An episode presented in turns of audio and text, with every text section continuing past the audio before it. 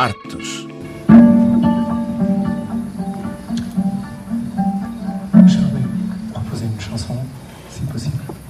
Euh, Est-ce que je peux me mettre à côté de vous?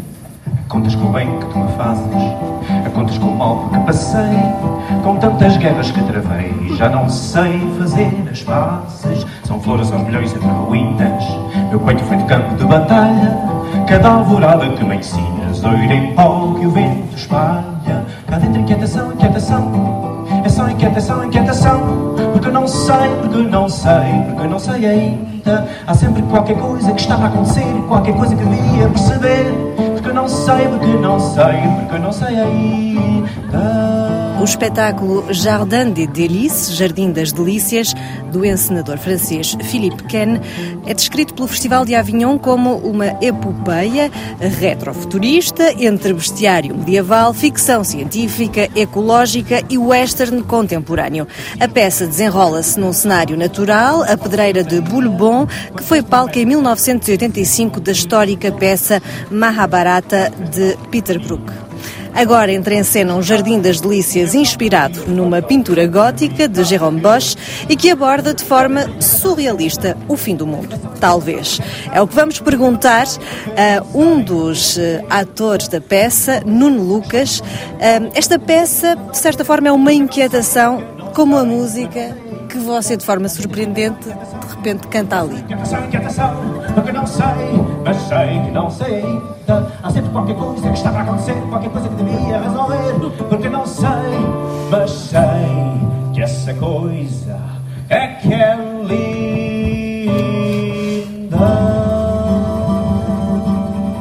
Quem é que escolheu a música? Eh, na verdade, eh, fui eu que escolhi a música, porque hum, de facto considero que a peça tem algo de exploratório, de indefinido, e por isso, para além de ser um grande fã de Mário Branco e de achar que essa canção se adequa muito àquilo que estamos a fazer, porque de facto chegamos com este eh, veículo, um autocarro, num sítio árido, no meio de nada, e então de repente essa viagem contém também todas essas inquietações, essa eterna procura, mas ao mesmo tempo não há um fim, é quase como um movimento perpétuo. Daí eu achar que hum, esta canção, é, até por pronto, e por eu gostar muito, então tem estas duas coisas e o Filipe teve hum, a sensibilidade de perceber, depois também tive a possibilidade de traduzir, claro, porque é em português. Então, Precisamente, há sempre qualquer coisa que está por acontecer, eh, qualquer coisa que eu devia perceber. Como é que se percebe e se quer eh, fa- fazer perceber esta história desta peça? Esta peça, como disse, é inspirada, ou tem como ponto de partida, diria eu, mais do que como inspiração global, um quadro de Jean Bosch, uh, o Jardin d'Arice, daí o nome da peça.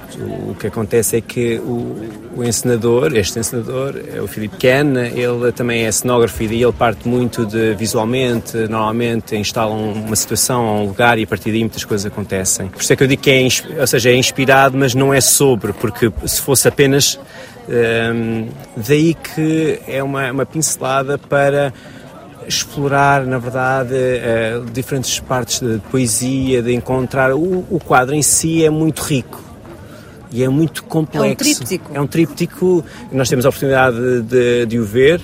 Tem muito detalhe, é E muito é muito denso? é muito denso e por, e por isso fazer uma peça que não seja literal, mas que utilize essa, essas diferentes ah, dimensões, esse tal surrealismo também que falava, hum, é uma peça que, na verdade é quase como um convite à imaginação. é?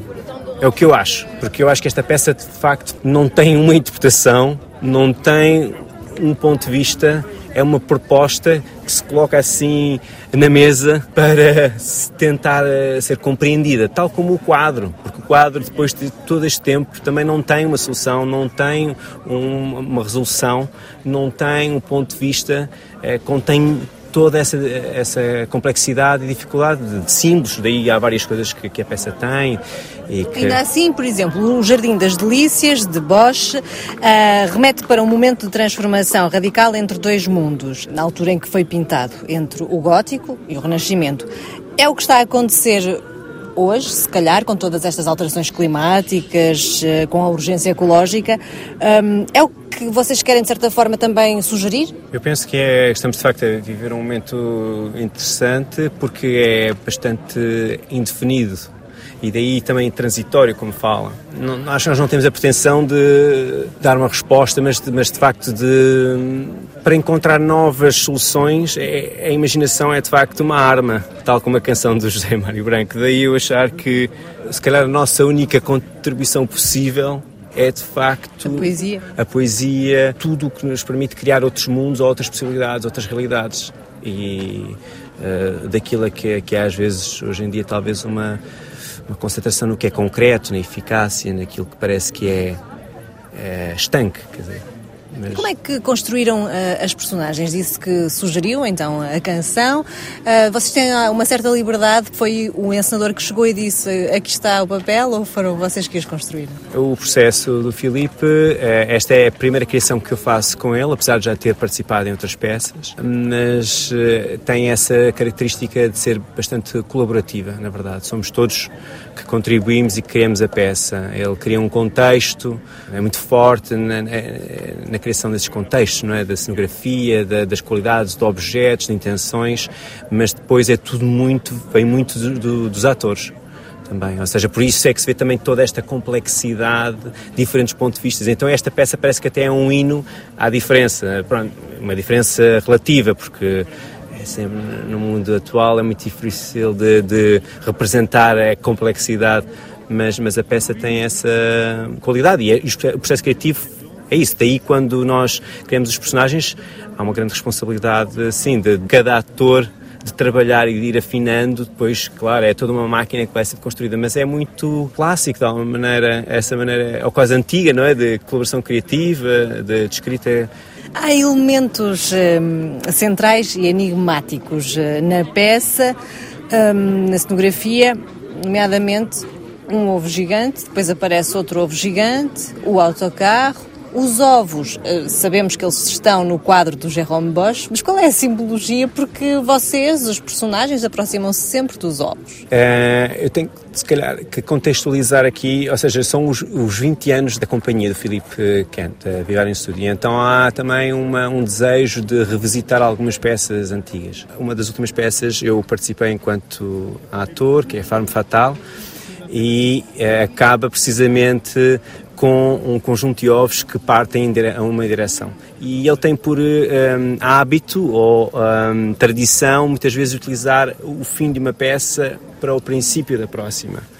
E daí que aqui também, de alguma maneira, faz sentido porque existem ovos dentro do quadro também de Sharon Bosch. Há uma parte no quadro que também nós gostamos bastante, que é uma altura em que há um conjunto pessoas que entram para dentro do ovo. Portanto, é quase como um reiniciar.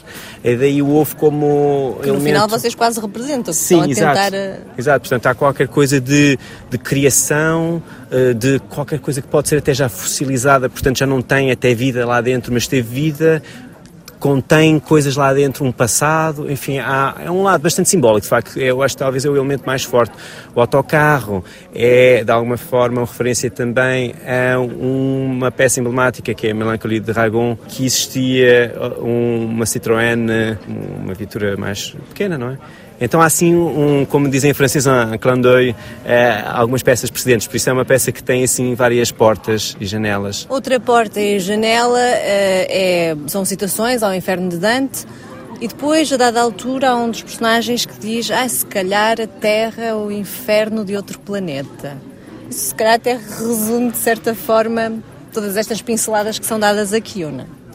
Ou seja, o lado bastante árido que esta carreira de Bourbon, que é uma pedreira, que tem assim este aspecto muito bonito, mas também há um lado humano de intervenção, ou seja, na natureza. Há este lado árido, deserto e de, e de um, ou seja, há uma inexistência de água, portanto há um lado assim que facilmente evoca eh, uma possibilidade de inferno, não é? Esse calor e, e nós aqui também, quem viu a peça aqui e, e, chegou aqui antes, sente todo esse calor e esse inferno. Mas eh, sim, é, é uma questão que fica no ar. Ou seja, não, não, não gostaria de. Não há soluções. Ou há pensamento, diria assim. E o espaço? Este espaço é um espaço histórico. Uh, esteve fechado durante sete anos, reabre este ano. O Nuno está aqui. O que é que representa para si, enquanto homem do teatro, estar aqui, um espaço emblemático, nomeadamente de Peter Brook?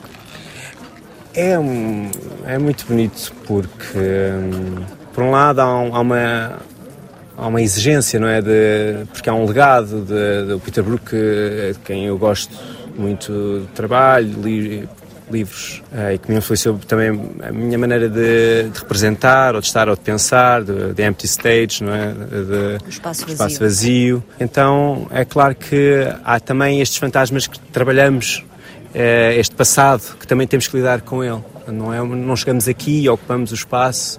Este, este lugar tem essa.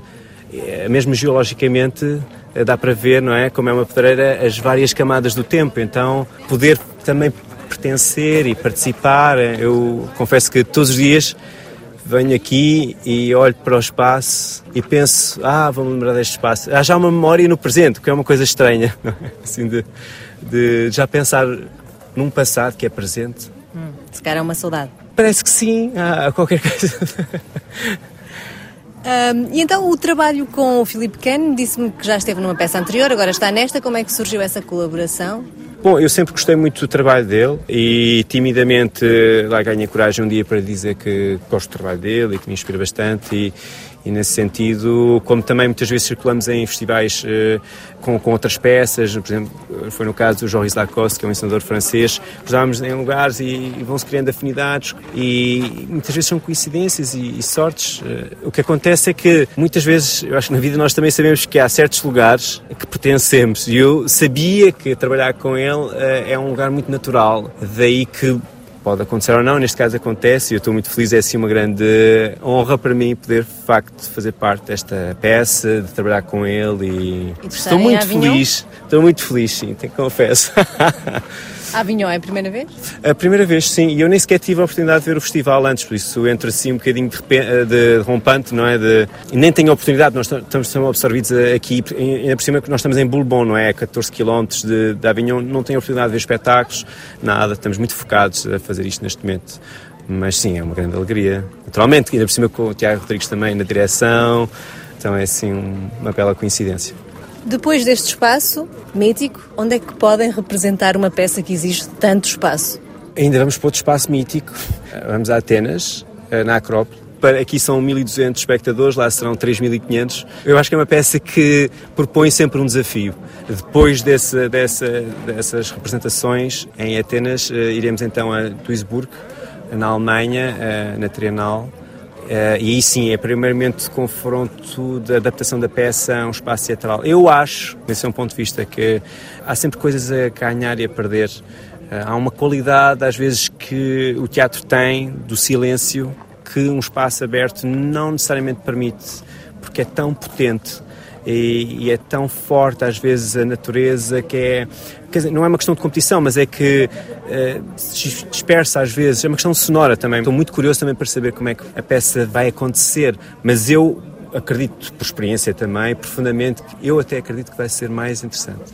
Muito obrigada Nuno Lucas por ter estado connosco na RFI muito obrigado. O Jardim das Delícias de Filipe Cano está no Festival de Avignon até 18 de julho. De Avignon para a RFI Karina Branco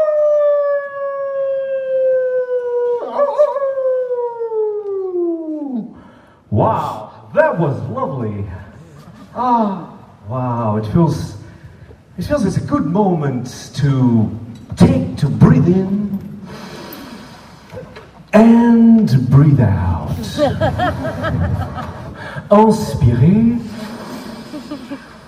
expirez. Mm, it feels so good to feel the breeze, the cold, gentle breeze in our faces in our hearts and in our souls. Isn't it? Here we are. Bienvenue, welcome, bem-vindo, willkommen, bienvenuto. Tonight, it's a night to remember. Something special will happen tonight that will change someone's life and therefore will change all of our lives forever.